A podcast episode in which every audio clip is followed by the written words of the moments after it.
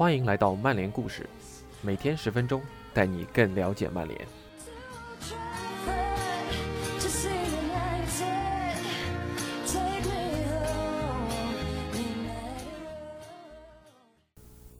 今天的曼联故事是本周双子星主题周的第五个故事。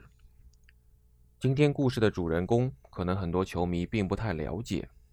他们是福克森爵士英超初期仰仗的后防双人组布鲁斯和帕里斯特。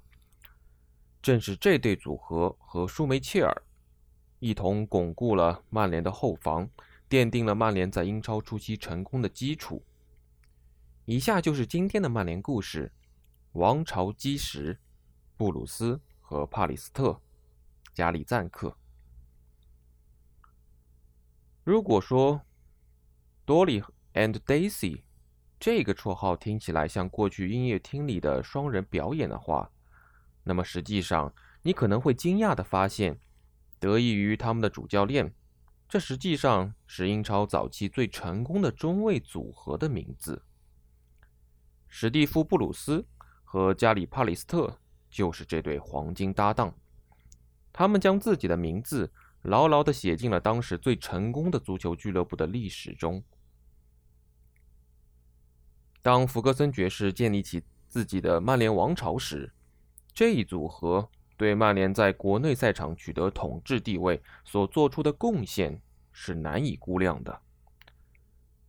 可以说，这对不起眼的老特拉福德后防核心，在与苏格兰人七年的合作中，都是坚若磐石、值得信赖的后防中坚，为球队带回了无数奖杯。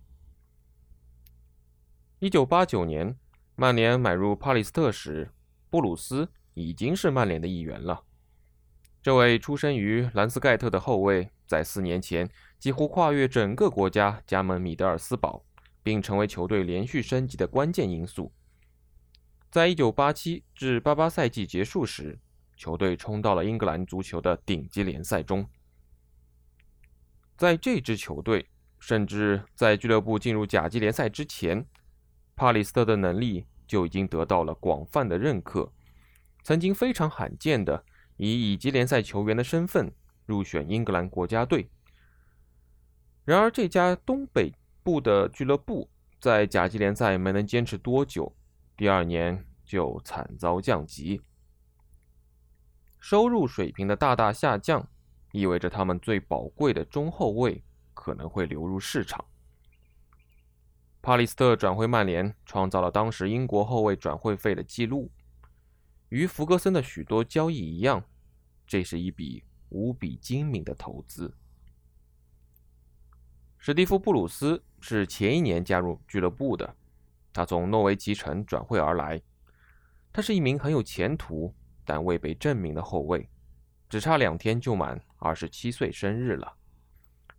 其他俱乐部也曾想带走布鲁斯，但在他来到二十五岁以后，当他在吉林汉姆和诺维奇度过了八年职业生涯后，在很多人看来，他似乎已经错过了转投豪门的机会。不过，福格森的精明判断。证明了这种观点的愚蠢。一旦等到帕里斯特的加盟，两人形成的搭档关系，在福格森执掌老特拉福德期间将会成为传奇。到一九九六年，当布鲁斯离开去往伯明翰城，他和帕里斯特将共同为俱乐部出场不少于八百次，其中包括近六百五十次联赛中的出场。两人的出场次数也大致相同。在此期间，他们获得了三次英超冠军、三次英超亚军、三次足总杯冠军和一次联赛杯冠军。曼联代表英格兰俱乐部在海瑟尔惨案被禁赛后重返大陆赛场时，他们还在一场惊心动魄的决赛中击败了巴塞罗那，举起了优胜者杯冠军。布鲁斯的领导力和可靠性，也将使他成为布莱恩·罗伯森离开后。俱乐部常任队长的杰出人选，在一九九三至九四赛季，他将成为第一个带领俱乐部获得国内联赛冠军和足总杯冠军的英国人。除了奖牌多多，两人还会在每次失球时遭到守在他们身后的门将舒梅切尔无数次的批评。据传，布鲁斯曾说，有一次舒梅切尔甚至在比赛结束后找到他，批评最后一个失球的情况，尽管布鲁斯在丢球前早已经受伤离场了。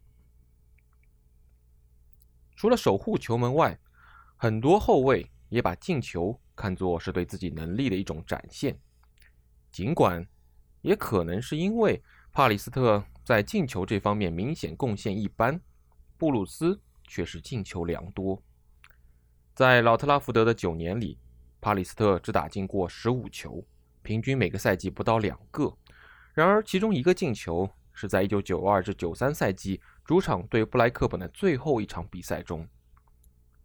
当时曼联二比一领先，他们在客队禁区边缘获得一个任意球。由于这个赛季还没有为俱乐部打开进球账户，帕里斯特被派到前场主罚任意球。他的第一射入网，也是他这个赛季第一次给俱乐部的计分员带来一些麻烦。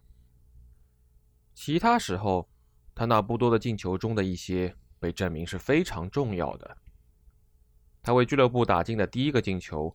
是早在1989年11月，在老特拉福德举行的一场甲级联赛中，他为球队打入了制胜进球。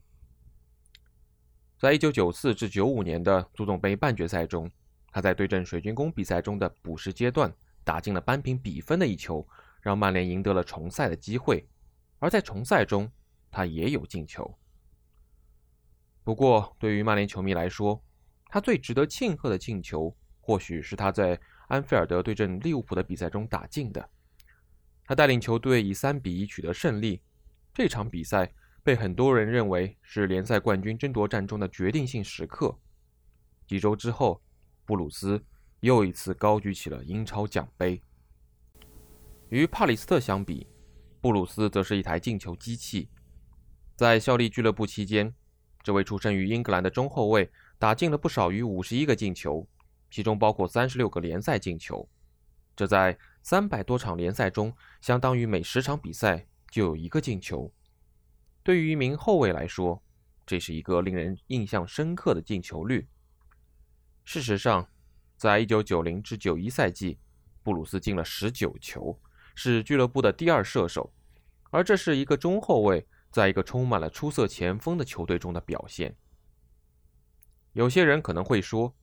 喜欢在十二码处罚入点球，可能会在一定程度上让他的进球记录有些失真。但反过来说，他在这样一支全明星队中承担起了点球手的重任，肯定只能说明管理层对他能力的信心和信任。令人瞩目的不单单是他的进球记录，布鲁斯往往还能在真正关键的时候为球队打破僵局。布鲁斯曾在老特拉福德对阵谢菲尔德星期三的比联赛比赛临近结束时，在福格森时间打入两球，帮助曼联逆转比分。庆祝时，福格森像一个被告知要去迪士尼乐园的七岁孩子一样，在球场边缘欢呼雀跃，而苏格兰人的副手布莱恩基德则直接跪在了球场上。两人之间毋庸置疑的默契。以及在球场上带来的成功，或许有些令人费解。为什么国家队并不那么认可他们？帕里斯特确实为英格兰队效力过。最初进入国家队时，他还没有在顶级联赛中踢过甚至一场比赛。后来他在博比·罗布森和后来的格雷厄姆·泰勒手下获得了二十二次国家队的出场机会。说起来，这似乎是一个很可怜的出场次数。但三狮军团的掌舵人对布鲁斯更是避之唯恐不及。尽管他曾在友谊赛中代表英格兰 B 队出场，但他从未进入过正式的国家队名单。这两位球员很可能只是当时时间环境下不幸的受害者。在他们崭露头角的时期，英格兰队的常规中后卫搭档包括托尼·亚当斯、德斯沃克和马克莱特等人。虽然帕里斯特一度挤进了争夺中卫位置的行列，但布鲁斯却一直被排除在外。英格兰队的这种情况鼓励了当时的爱尔兰队主帅杰克·查尔顿与布鲁斯接触，希望他能穿上绿衫，因为他母亲出生在爱尔兰，让他有资格代表爱尔兰出战。尽管他入选了英格兰 B 队的比赛，但他并没有失去接受邀请的资格。后来人们发现，布鲁斯曾在欧足联认可的英格兰青年队的比赛中出过场，这让查尔顿的任何接触都化为乌有。布鲁斯作为一个你所希望遇到的骄傲的英国人，是否会同意此事，也只能留给我们猜测了。考虑到当时欧足联限制外籍球员的规定。他国家队的转换门庭对曼联可能也有很大的影响。当然，没有什么事情是永远的。虽然福格森对他的球员很忠诚，但他更大的承诺是俱乐部未来的成功。当他认为有必要推动事情的发展时，他会毫不犹豫地打破那些良好的合作关系，即便他们曾为老特拉福德带回过无数的荣誉。一九九四至九五赛季结束时，随着曼联错失冠军。并输掉了足总杯决赛，在很多人看来，布鲁斯在老特拉福德的时间很可能已经不多了。有传言说，有很多小俱乐部在接近他，其中一些甚至已经预见到了他在球员时代结束后将会担任教练。然而，福格森不计较任何这样的举动，并让布鲁斯相信自己在俱乐部的价值。接下来的一个赛季，布鲁斯出场三十次。曼联在纽卡领先十二分的情况下逆转登顶英超，然而这只不过延缓了布鲁斯的离开。联赛成功的喜悦，因为布鲁斯在当时被认为只是轻伤而错过足总杯决赛而受到了影响。尽管显然得到了主教练的进一步保证，布鲁斯还是决定接受伯明翰城的邀请，离开了老特拉福德。失去了昔日的黄金搭档。失去了多年来高效配合的好伙伴，帕里斯特很快也会跟随布鲁斯离开，这并不太令人感到意外。一九九七至九八赛季，曼联在联赛中落后枪手一分，屈居亚军，从而错失了英超三连冠的机会。这也将是帕里斯特在俱乐部的最后一个赛季。一九九八年七月，他回到米德尔斯堡。讽刺的是，这笔约二百五十万英镑的费用，其实比九年前福格森买他时的钱还要多。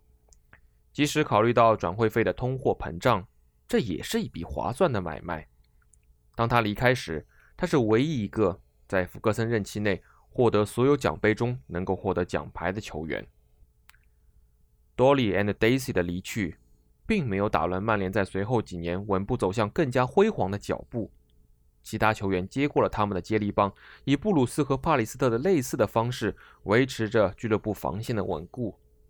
其他球员则继续向前发起冲击。不过，问题是，如果不是帕里斯特和布鲁斯曾经建立起的稳固合作关系，俱乐部是否还会取得这样的成功呢？当然，如果不是这样，很可能就不会有后来多年的成功和胜利。